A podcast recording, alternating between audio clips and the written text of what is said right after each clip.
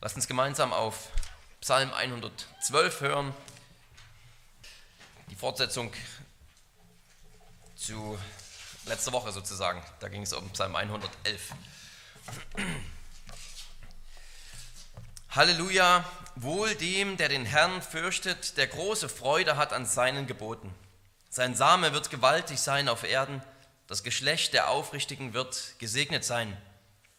Reichtum und Fülle ist in seinem Haus und seine Gerechtigkeit bleibt ewiglich bestehen. Den Aufrichtigen geht ein Licht auf in der Finsternis, der Gnädige, Barmherzige und Gerechte. Wohl dem, der barmherzig ist und leid, er wird sein Recht behaupten im Gericht, denn er wird ewiglich nicht wanken. An den Gerechten wird ewiglich gedacht. Von der Unglücksbotschaft fürchtet er sich nicht, sein Herz vertraut fest auf den Herrn. Sein Herz ist getrost, er fürchtet sich nicht, bis er seine Lust an seinen Feinden sieht. Er hat ausgestreut, er hat den Armen gegeben. Seine Gerechtigkeit besteht in Ewigkeit. Sein Horn wird emporragen in Ehren. Der Gottlose wird es sehen und sich ärgern. Er wird mit den Zähnen knirschen und vergehen. Das Verlangen der Gottlosen bleibt unerfüllt. Wort des lebendigen Gottes.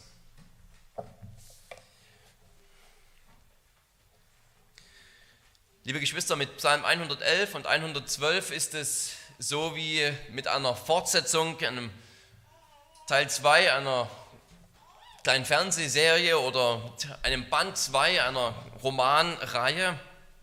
Vielleicht war uns das gar nicht bewusst, dass wir Psalm äh, Teil 2 überhaupt brauchen. Teil 1 war schon so gut, war auch irgendwie in sich abgeschlossen, aber dann kommt ein Zweiter Teil, und wie oft ist es dann so in Roman oder Film, dass sie im Grunde genommen enttäuschen, dass man nur quasi auf der Erfolgswelle des Teil 1 mitreiten will. Aber nicht so hier. Hier haben wir wirklich einen, einen eigenständigen, in gewisser Weise eigenständigen zweiten Teil, der,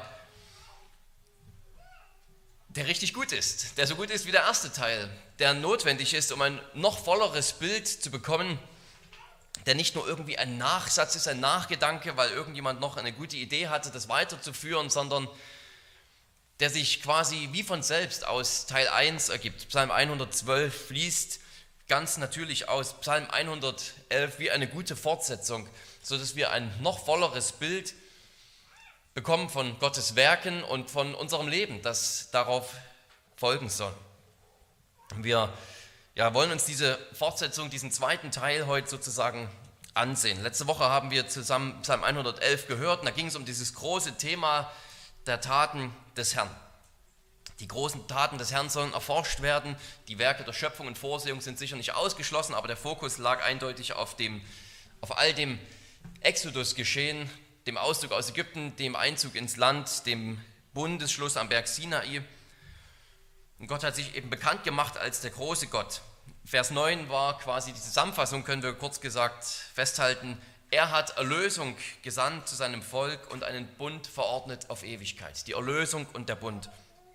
Und Psalm 112 setzt genau dort an, wo Psalm 111 aufgehört hat. Wieder heißt es, wie in Psalm 111 schon, Halleluja. Und dann heißt es, glücklich der Mann, der den Herrn fürchtet, der große Freude hat an seinen Geboten. Psalm 112 ist diese Fortsetzung und diese zwei sind wirklich ein paar, das zeigt sich schon daran, dass Psalm 112 auch ein Akrostichon ist. Das sieht man in der deutschen Übersetzung natürlich nicht. Das heißt, es ist ein alphabetischer Psalm, wie Psalm 111 auch. Jede Zeile fängt mit einem neuen Buchstaben des hebräischen Alphabets an. Also da sind sie schon von der äußeren Form genau aufeinander abgestimmt. Aber auch inhaltlich passen die zwei sozusagen wie der Deckel auf den Topf. Beide fangen mit dem Halleluja an, beide sind ein Lobpsalm für Gott. Und Psalm 112 macht genau dort weiter, wo Psalm 111 aufgehört hat. Nämlich Psalm 111 hört auf mit diesem Hinweis auf die Gottesfurcht. Die Furcht des Herrn ist der Anfang der Weisheit und dann geht es in Psalm 112 um einen solchen Menschen, der den Herrn fürchtet. Und darüber hinaus finden sich vielleicht ein Dutzend weitere Parallelen. Wir könnten schon die ersten vier Verse nehmen und Inhaltlich zumindest passen sie gut zusammen. Psalm 111, Vers 2 redet von den großen Taten des Herrn. Psalm 112, Vers 2 redet von der großen Nachkommenschaft. Ist nicht genau das gleiche Wort, groß, aber inhaltlich passt es gut zusammen. Vers 111 Psalm 111, Vers 3 redet von der Pracht und Majestät Gottes, seine Königswürde, sein majestätischer Glanz. Psalm 112, Vers 3 redet vom Vermögen und Reichtum dieses gerechten Menschen.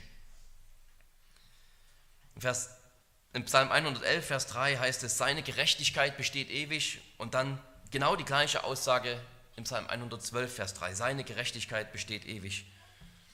Und auch die zweite Hälfte von Vers 4 ist identisch. Gnädig und barmherzig ist der Herr, heißt es im Psalm 111. Und gnädig, barmherzig und gerecht, hier noch mit diesem kleinen Zusatz im Psalm 112.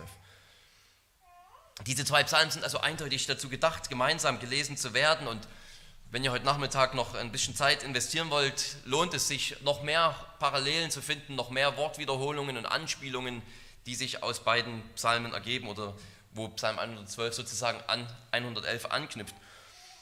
Und der Hauptunterschied, der größte Unterschied zwischen beiden Psalmen ist, um wen es geht. Psalm 111 redet von den großen Taten Gottes und Psalm 112 redet von einem gerechten Menschen. Es geht um das Gottes, es geht um Gottes Wirken in 111 und um den gerechten Mann in 112. Und beide sind sich so ähnlich in ihren Aussagen, dass wir nicht anders können, als festzustellen, dass in Psalm 112 wirklich ein Ebenbild Gottes beschrieben wird. Auch dieser Mensch, das ist hier in der Schlachterübersetzung bei uns leider ein bisschen unglücklich, auch dieser Mensch wird in Vers 4 beschrieben als gnädig und barmherzig. Das ist eine Beschreibung des gerechten Menschen. Gnädig und barmherzig ist dieser Mann und gerecht. Und auch von ihm heißt es in Vers 6, dass man seiner gedenken wird, wie es auch im Psalm 111 heißt, ich glaube im Vers 4. Also er hat ein ewiges Gedächtnis, ein ewig wird man seiner gedenken. Ein bisschen eine andere Formulierung, aber das gleiche Wort des Gedenkens, des Erinnerns. Und wie Gott Speise gegeben hat, so hat auch dieser gerechte Mann den Armen gegeben.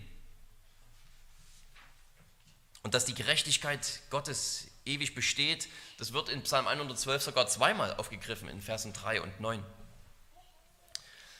Und warum ist dieser Mensch so?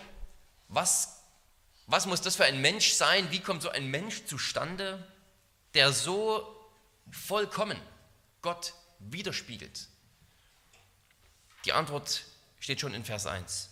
Es ist einer, der den Herrn fürchtet, der diesen Gott aus Psalm 111 kennt und liebt und seine Gebote lieb hat, der sich an seinen Geboten, an seinem Wort erfreut. Wer so lebt, sagt Gott in den Bundesverheißungen an Israel bereits, der wird gesegnet. Das finden wir, das gleiche finden wir auch im Buch der Sprüche, diese Weisheitslehre. Wer den Weg der Weisheit geht, den Weg der Gottesfurcht, der wird gesegnet. Und dieser Psalm stellt uns dieses Prinzip hier genau vor. Und das Prinzip wollen wir uns zuerst ansehen. Dieses Prinzip, dass ein gerechter Mann im Segen lebt.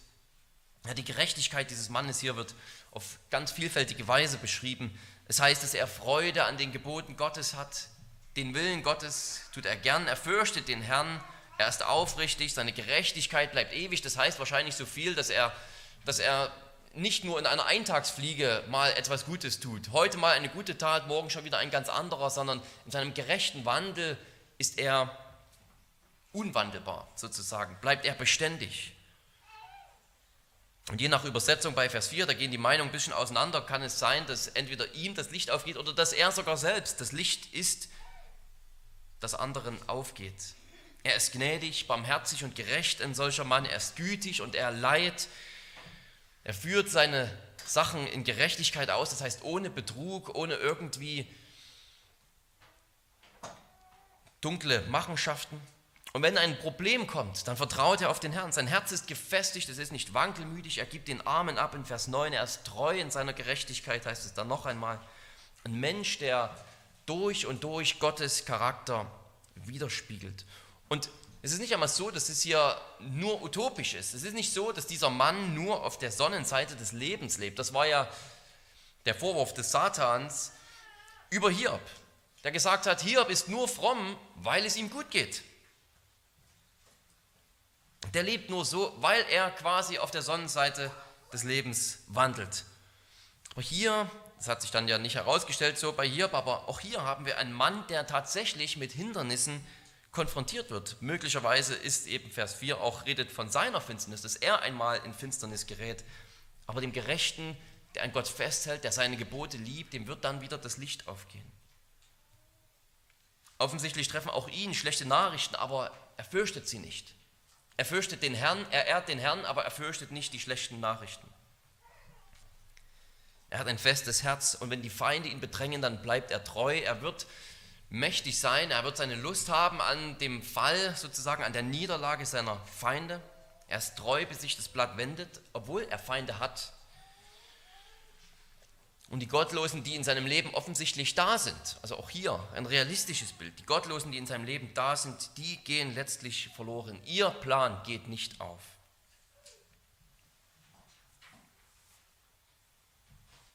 Das ist die, die Gerechtigkeit, ein gerechter, ganz und gar von Gottes Wesen geprägter Mensch.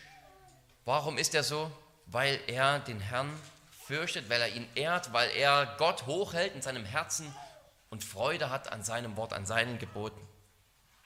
Er verwandelt sich durch seine Beziehung zu Gott immer mehr und wird immer mehr zu Gott gleich sozusagen in seinem Wesen, sodass sogar über ihn diese Charakterisierung Gottes gesagt wird, gnädig und barmherzig. Was für ein Lob für einen Menschen, das wir alle anstreben sollten, ohne Zweifel.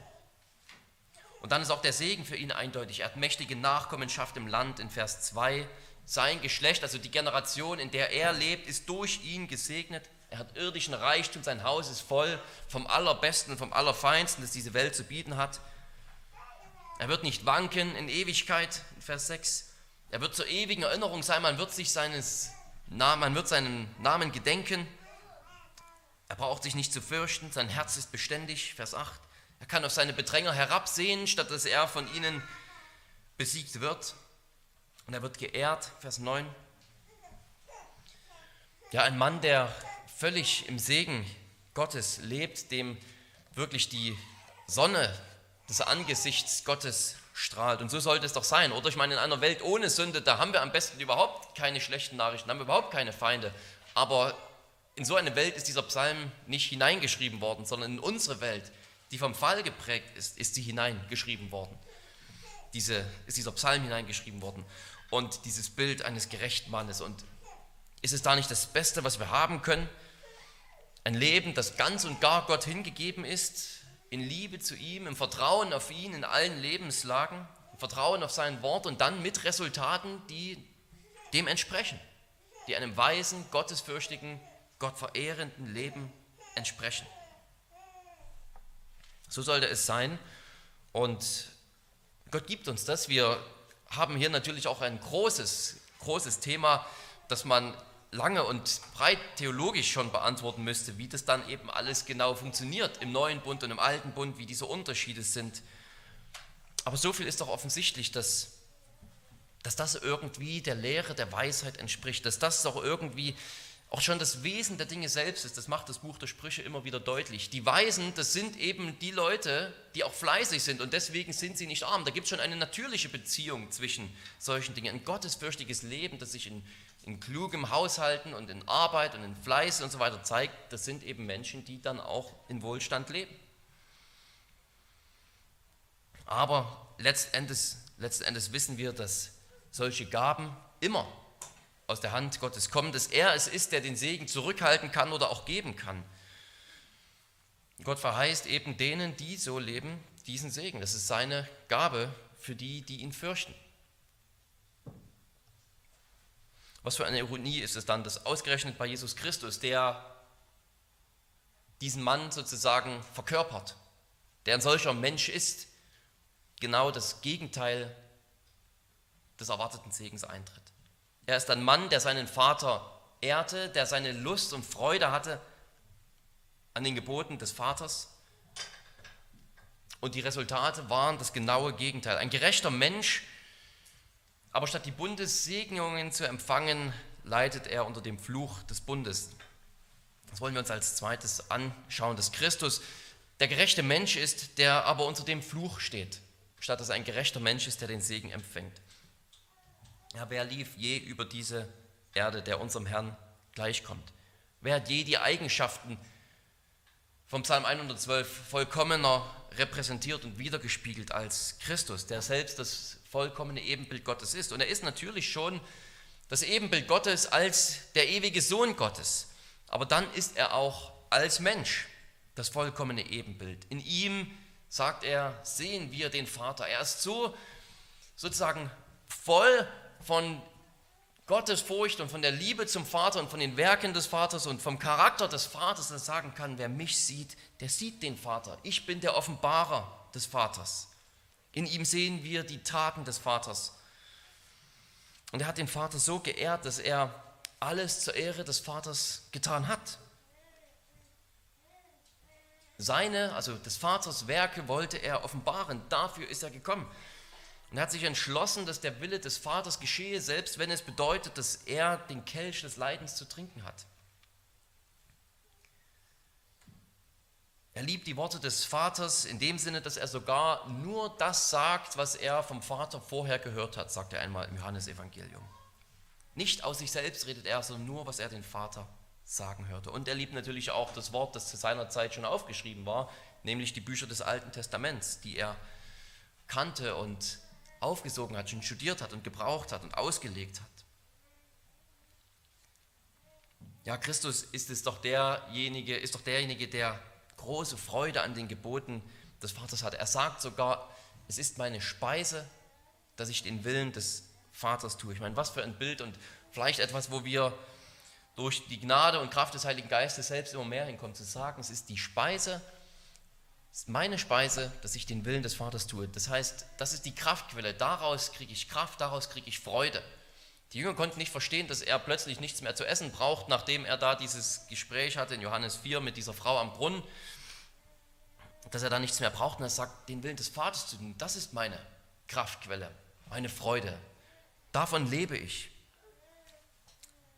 So ganz und gar Gott fokussiert war er. Und seine Gerechtigkeit besteht natürlich auch ewig. Er ist immer treu. Er hat immer das Richtige getan, gerecht gehandelt, den Willen des Vaters umgesetzt. Und gnädig und barmherzig ist er wie kein anderer Mensch. Wenn eine Heidin zu ihm kommt, zu denen er eigentlich gar nicht gesandt ist, sagt er, dann hilft er ihr trotzdem. Und wenn eine in der ganzen Stadt bekannte Prostituierte reumütig zu ihm kam, dann hat er sie angenommen und sogar noch gegen die Vorwürfe und bösen Blicke der Pharisäer verteidigt. Er hat sich derer angenommen, die ausgestoßen waren er hat die Aussätzigen angefasst, vor denen sich alle geekelt haben, die alle verjagt haben. Er ging auf sie sogar zu. Er hat tausenden Menschen allein bei einer Gelegenheit Brot und Fische gegeben.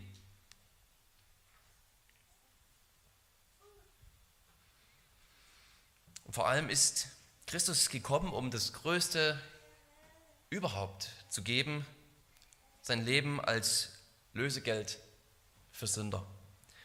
Er ist sogar gerade dazu gekommen, damit er den Fluch erfährt. Er hat nicht unter uns gelebt, um hier mal sozusagen im besten Sinne des Wortes und dieses Psalms den Wohlstand zu erfahren, von dem Psalm 112 spricht. Er ist nicht auf diese Erde gekommen, um einmal als Mensch hier den Wohlstand zu bieten, den diese Welt zu bieten hat. Denn beim Vater hat er eine viel größere Herrlichkeit, die er ja sogar zurückgelassen hat, um unsertwillen. Er hat eine viel größere Herrlichkeit beim Vater in Ewigkeit, die er sogar aufgegeben hat aus Liebe zur Gemeinde. Und er ist gekommen, um sich hinzugeben für dich in den Tod, um die Sünde und den Tod zu besiegen und den Teufel, was wir nie konnten, und um uns, um dir das Leben, das ewige Leben zu schenken. Er hat nicht eine Braut angenommen, die selbst schon in Glanz und Gloria erstrahlt und die aus sich heraus reinen Wesens und reinen Herzens ist, sondern eine, die er für sich selbst reinigen musste, die reinigt werden musste durch sein Blut und durch das Wort. Er ist einem Volk hinterhergegangen, das untreu war, eine Braut, die sozusagen sich selbst zur Hure gemacht hatte vorher. Denken wir hier an die Botschaft der Propheten, die dieses Bild immer wieder gebrauchen. Für die ist er gekommen, um sie für sich zurückzuholen, um sie wieder für sich zu gewinnen, um sich selbst wieder zu ihrem, zu unserem Ehemann zu machen.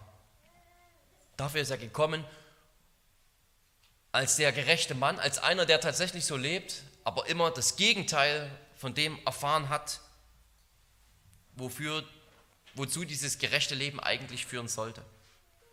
In gewisser Weise könnten wir vielleicht wirklich sagen, mehr oder weniger zumindest, dass er bei jeder dieser Segnungen, die ich oben erwähnt habe oder die ich zuerst erwähnt habe, das Gegenteil empfangen hat, zumindest vorerst. Es mag scheinen, dass er irgendwie zuerst im geistlichen, geistlichen Sinn mächtige Nachkommen hat, Tausende laufen ihm hinterher und es stellt sich heraus, wie viele von ihnen glauben wirklich. Die meisten von ihnen, sagt er, waren nur darauf aus, Essen zu bekommen. Die sind nur zu ihm gegangen.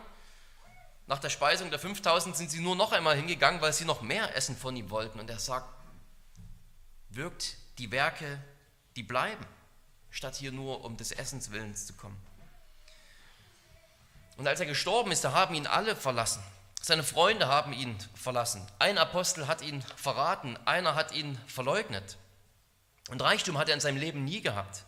Als Baby fing es an, er in einer Futterkrippe gelegen, musste fliehen über Nacht in ein fremdes Land. Er hatte nie einen Ort, wo er sein Haupt hinlegen konnte. Als Reiseprediger hatte er keinen eigenen Besitz und war immer darauf angewiesen, dass irgendjemand anders ihm etwas zur Verfügung stellt.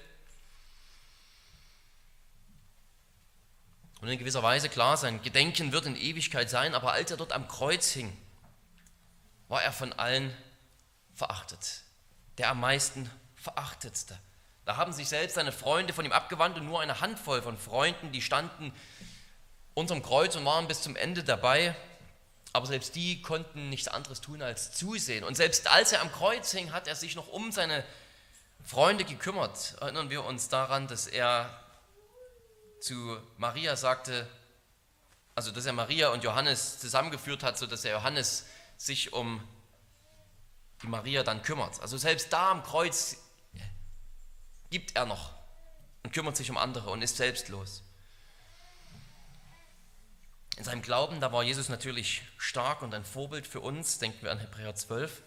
Aber man kann auch nicht einfach sagen, dass Jesus sich nie vor schlechten Nachrichten fürchtete, nur weil er starken Glauben ausgeführt hat. Sondern er hat im Gegenteil Blut geschwitzt vor Angst im Garten Gethsemane. Und statt dass er auf seine Bedränger heruntersieht und sein, sein Horn, seine Macht erhöht wird, wird er ans Kreuz gehängt und dort noch verspottet, seine Kleider verteilt, er wird angespuckt, man macht Witze über ihn. Und er ist sicherlich nicht geehrt worden, sondern mit dem Fluch beladen. Am Kreuz hing er, das Zeichen des Fluches, den Fluch des Gesetzes hat er dort getragen, damit der Segen zu uns komme. Er hat den Fluch stellvertretend für uns getragen. Aber nach seiner Zeit des Leidens hat der Vater ihn auch erhoben. Gemäß der Bundeszusagen, die, die er ihm in Ewigkeit gegeben hat. Er hat ihm tatsächlich alle Segnungen des Bundes, alle Ehrerbietungen und weit darüber hinaus zukommen lassen, sodass der Name Christi erhoben ist über alle Mächte und Wesen im Himmel und auf Erden. Und alle bekennen müssen, dass Jesus der Herr ist. Der Vater hat dann dafür gesorgt, dass Christus tatsächlich eine mächtige Nachkommenschaft hat, wie es in Jesaja 53 heißt. Wenn er sein Leben als Schuldopfer eingesetzt hat, wird er Nachkommen sehen. Ja, alle, die der Vater erwählt hat, um die Braut des Sohnes zu sein, die wird Christus bekommen. Seine, seine mächtige Nachkommenschaft ist auf der ganzen Welt verstreut. Und eine Herrlichkeit hat er beim Vater empfangen, wie, wie wir sie uns niemals vorstellen könnten. Er wird jetzt nicht mehr wanken in Ewigkeit, wird nicht noch einmal sterben, nicht noch einmal blutend am Kreuz hängen, verspottet, sondern in Ewigkeit wird sein Name in Erinnerung bleiben. Was für ein Wunder, dass wir nach 2000 Jahren, nachdem dieser Mann gestorben ist, immer noch über ihn reden, ihn verehren, sich unser ganzer Gottesdienst um ihn dreht, ihn jeden Sonntag anbeten. Bei seinem Namen nennen sich Millionen Menschen auf der ganzen Welt. Und auch auf seine Dränger, Bedränger sieht er jetzt herunter. Den Teufel hat er besiegt und entmachtet. Er herrscht jetzt, bis der Vater ihm auch den Tod als letzten Feind unter seine Füße legt. Nichts wird ihm widerstehen können, nichts kann seine Herrschaft aufhalten oder irgendwie einschränken. Im Gegenteil, was die Feinde ihm angetan haben, das hat sogar dazu beigetragen, dass der Plan, den der Vater in Ewigkeit beschlossen hat, ausgeführt werden musste.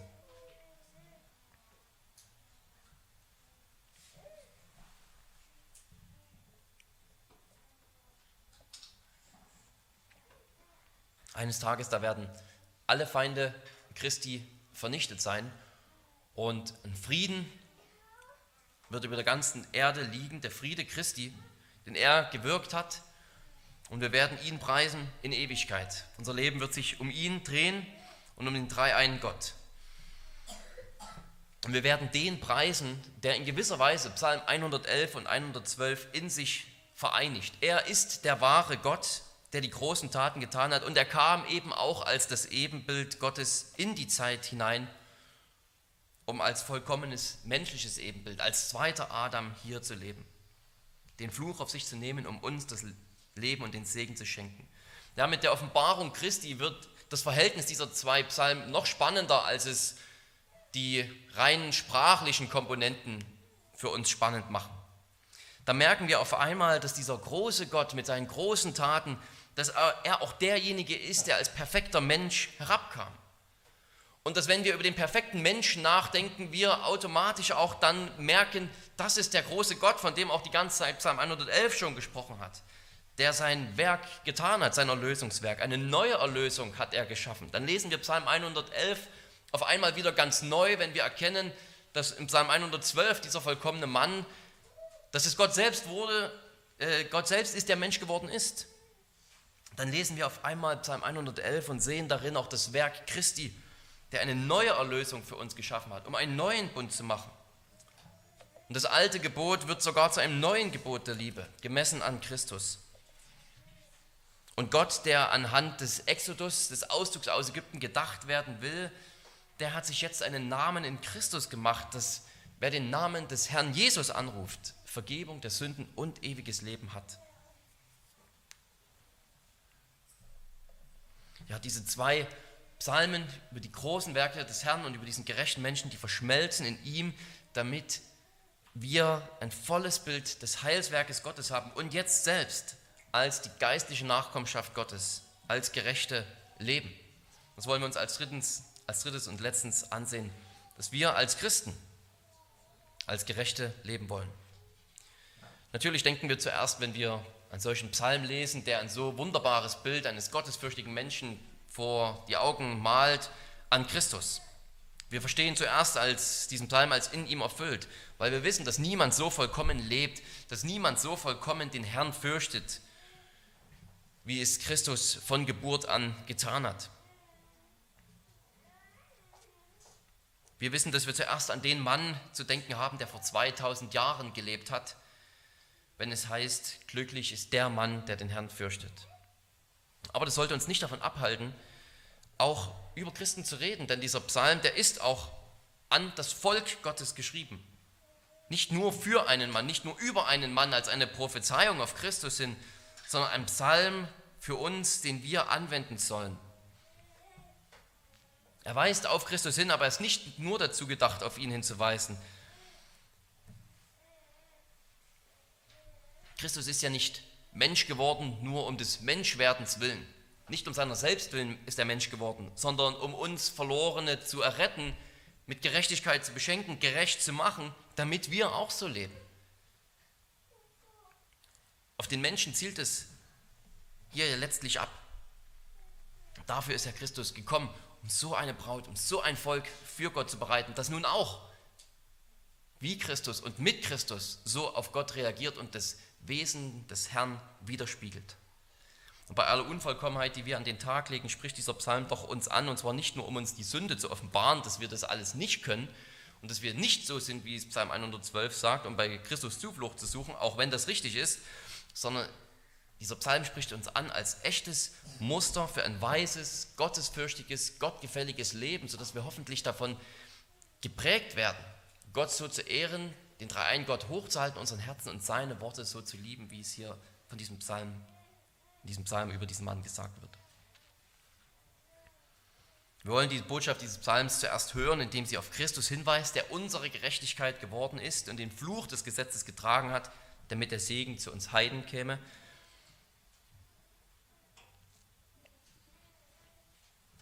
Diese Botschaft der Erlösung aus der Gewalt der Sünde, die wollen wir hören.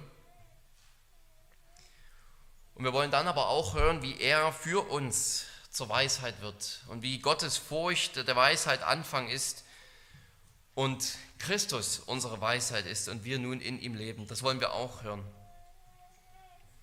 Umso mehr wir sogar von der Person und dem Werk Christi erkennen und umso mehr wir davon ergriffen sind, liebe Geschwister, umso mehr werden wir zu Menschen, die den Herrn fürchten, die ihn heilig halten, ehren, ihren Herzen und die Gebote des Herrn, seinen Willen lieben.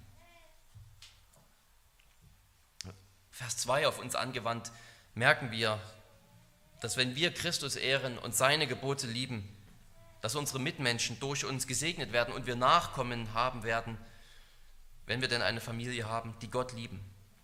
Vielleicht nicht zwangsläufig mächtig im irdischen Sinne, weil da auch ein Unterschied zwischen dem alten und dem neuen Bund besteht. Vielleicht nicht eine mächtige Nachkommenschaft im wirtschaftlichen oder politischen Sinne. Und auch für den Glauben gibt es keine Garantie, aber es bleibt, dass unsere Kinder etwas von unserem Leben mitbekommen können. Und das in der Tat das Beste ist, was wir ihnen mitgeben können, wenn sie den Glauben der Eltern sehen, die Gottesfurcht der Eltern, die Liebe zum Willen des Vaters, das ist das Beste, was wir ihnen mitgeben können. Das sind nicht die irdischen Güter, sondern eine gelebte Gottesfurcht, eine Freude am Gebot des Herrn und den Lehren seines Wortes. Und dann werden wir, so Gott will, mächtige Nachkommenschaft haben. Kinder, die den Herrn ebenso fürchten, die ihn ebenso lieben, die ebenso zum Segen für ihre Generation werden. Vermögen und Reichtum, Vers 3, die finden sich dann vielleicht nicht automatisch im Haus eines Gläubigen. Das wollen die, Wohlstandsevangel äh, die Wohlstandsevangeliumsprediger uns natürlich gern glauben machen. Aber bezüglich dieser irdischen Verheißung gibt es natürlich viel zu sagen, viel mehr als jetzt hier Raum ist. Aber so viel steht fest, dass Gottes Segen sich im alten Bund mehr in irdischen Dingen zeigte als im neuen Bund. Aber es steht ebenso in gleicher Weise fest, dass Gott im neuen Bund nicht weniger an einem ganzheitlichen Heil interessiert ist. Der Punkt ist, dass wir jetzt einfach in einer Zeit der Spannung leben. Der Segen, der geistliche Segen und der irdische Segen, die fallen eben nicht automatisch zusammen, weil wir jetzt in einer Zeit der Spannung des schon, jetzt und noch nicht leben. Aber auch die irdischen Segnungen werden kommen im neuen Himmel und der neuen Erde. Wir folgen Christus in diesem Element fundamental nach, der auch in zwei Etappen der Herr der Herren wurde. Zuerst am Kreuz erhöht und dann zur Rechten des Vaters. Er war der Gesegnete, aber er ist auch erst den Weg durchs Tal der Todesschatten gegangen, bevor er erhoben wurde.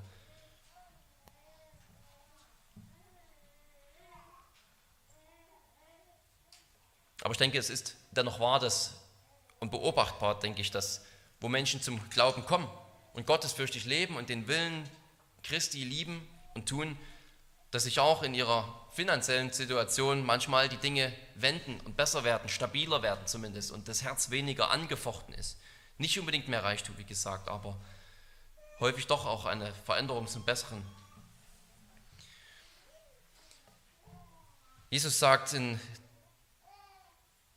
der Bergpredigt und charakterisiert dort die Menschen und die sozusagen die Segnungen, Glückselig die Armen im Geist, denn ihrer ist das Himmelreich. Glückselig die Trauernden, denn sie werden getröstet werden. Glückselig die Sanftmütigen, denn sie werden das Land erben.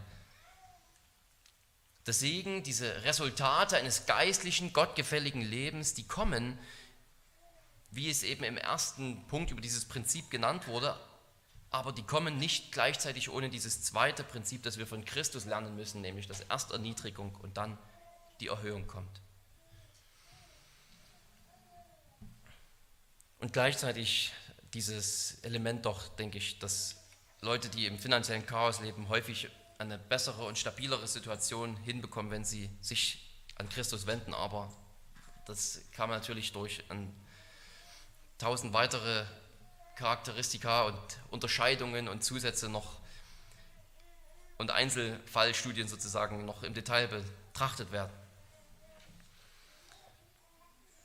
Wir wollen diesen Psalm aber auch weiter umsetzen. Ich habe jetzt von den Versen 2 gesprochen, von unserer geistlichen Nachkommenschaft, wenn wir an Christus nachfolgen und über diesen Wohlstand.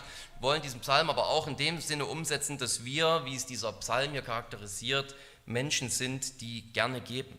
Das ist erstaunlich wichtig in diesem Psalm, dieses Element des Gebens. Erst wird gesagt, dass dieser Mann leiht und dann wird noch einmal gesagt, dass er den Armen gibt. Umso wichtiger vielleicht, dass dieser Mann einer ist, der ja eine mächtige, machtvolle Position hat in seiner Gesellschaft. Er ist ein Mann des Reichtums, aber es führt gerade bei ihm, bei dem Mann, der Gott fürchtet, nicht zum Missbrauch und dazu, noch mehr Geld zu raffen und noch mehr Macht an sich zu reißen, sondern dazu, dass er gibt und hilft und leiht und aufbaut. Es ist sogar so wichtig in diesem Psalm, dass Paulus Psalm 112, Vers 9 zitiert, in 2. Korinther 9, Vers 9, wo Paulus Geld für die Gemeinde in Jerusalem sammeln will. Und er will die Korinther dazu motivieren.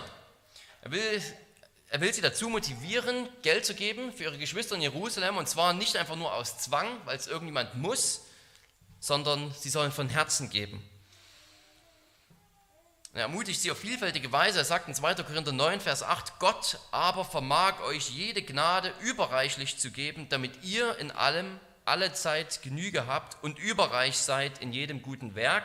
Also Gott gibt, Gott gibt Segen, Gott gibt Gnade, dass wir Gläubige wieder überreich werden. Gott ist der, der zuerst gibt. So lesen wir Psalm 111 und 112, dass wir, Gott erst einmal der ist, der uns das alles gibt. Damit aber wir überreich werden zu jedem guten Werk, wie geschrieben steht, und dann zitiert er hier Psalm 112, er hat ausgestreut, er hat den Armen gegeben, seine Gerechtigkeit bleibt in Ewigkeit. Und er sagt dann weiter, dass Gott ihre Saat, also das, das Geben der Korinther,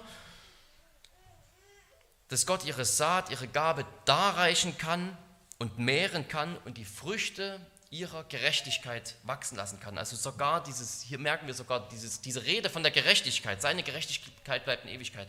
Selbst das wird dann aufgegriffen und Paulus redet hier von der Gerechtigkeit der Korinther. Trauen wir uns vielleicht kaum mehr zu sagen, weil wir sagen, Gerechtigkeit ist nur in Christi, Christus zugerechnet Gerechtigkeit und so weiter. Aber wir merken eben, wie wir, wenn wir an Christus uns klammern und wenn wir sozusagen mit ihm verbunden sind, dann auch immer mehr so werden sollen. Dass wir in ihm zur Gerechtigkeit werden und dann auch Werke der Gerechtigkeit tun. Dass Gott die Früchte unserer Gerechtigkeit wachsen lassen möge, dass wir sozusagen Gutes tun und sich daraus dann ein Vielfaches ergibt, ein vielfacher Segen für viele. Und so wollen wir also geben, so wollen wir einen solchen Lebenswandel haben, wo wir die Gerechtigkeit, die wir empfangen haben, widerspiegeln. In einem freudigen Geben, in einem Aufopfern, was wir an Geld oder Zeit oder Kraft oder Aufmerksamkeit haben, wo wir sehen, jemand hat Not und ich kann etwas abgeben von dem, was ich habe, an Zeit oder an Kraft und Aufmerksamkeit und Geld, das wir dann geben. Und Gott kann diese gerechten Werke mehren und für viele zum Segen werden lassen. Nicht aus einem Zwang heraus, gleich recht nicht, um sich irgendetwas zu erarbeiten, sondern weil wir jetzt auch, wie Psalm 112 sagt, Christus fürchten, mit ihm verbunden sind, seinen Willen lieben und umsetzen. Und als letztes möchte ich auf die Verse hinweisen, wo es heißt, dass solche Menschen ein festes Herz haben. Die Gott fürchten, die ihn hochhalten im Herzen, die Jesus lieben, die sich über seine Worte freuen, die sind auch dann fest, wenn schlechte Nachrichten kommen. Die schlechten Nachrichten, die werden in unserem Leben kommen. Die kommen, vielleicht steckt ihr gerade mittendrin in einer Flut von schlechten Neuigkeiten und schlechten Lebensumständen, etwas, was man zu Recht als Finsternis bezeichnen könnte. Aber wenn du Christus fürchtest und ihn erkannt hast und die großen Werke Gottes erkennst in der Geschichte und die großen Werke Gottes, die er in Christus getan hat, dann kann dein Herz fest werden, dann wird es fest werden.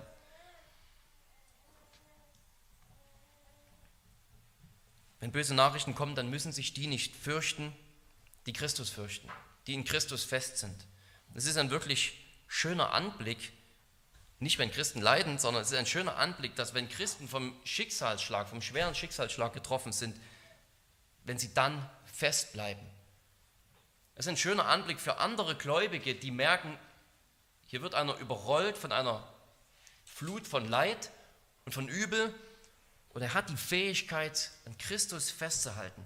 Er kann sich weiter auf Christus verlassen. Er erwägt nicht einmal, Gott Vorwürfe zu machen obwohl er überhaupt nicht versteht, wie es zu dieser Situation kommen konnte. Er oder sie bekennt dann vielleicht, dass er nicht versteht, warum der Herr das tut. Und dass es über unsere Kräfte hinausgeht. Und dass dieses Los zu groß ist, scheinbar.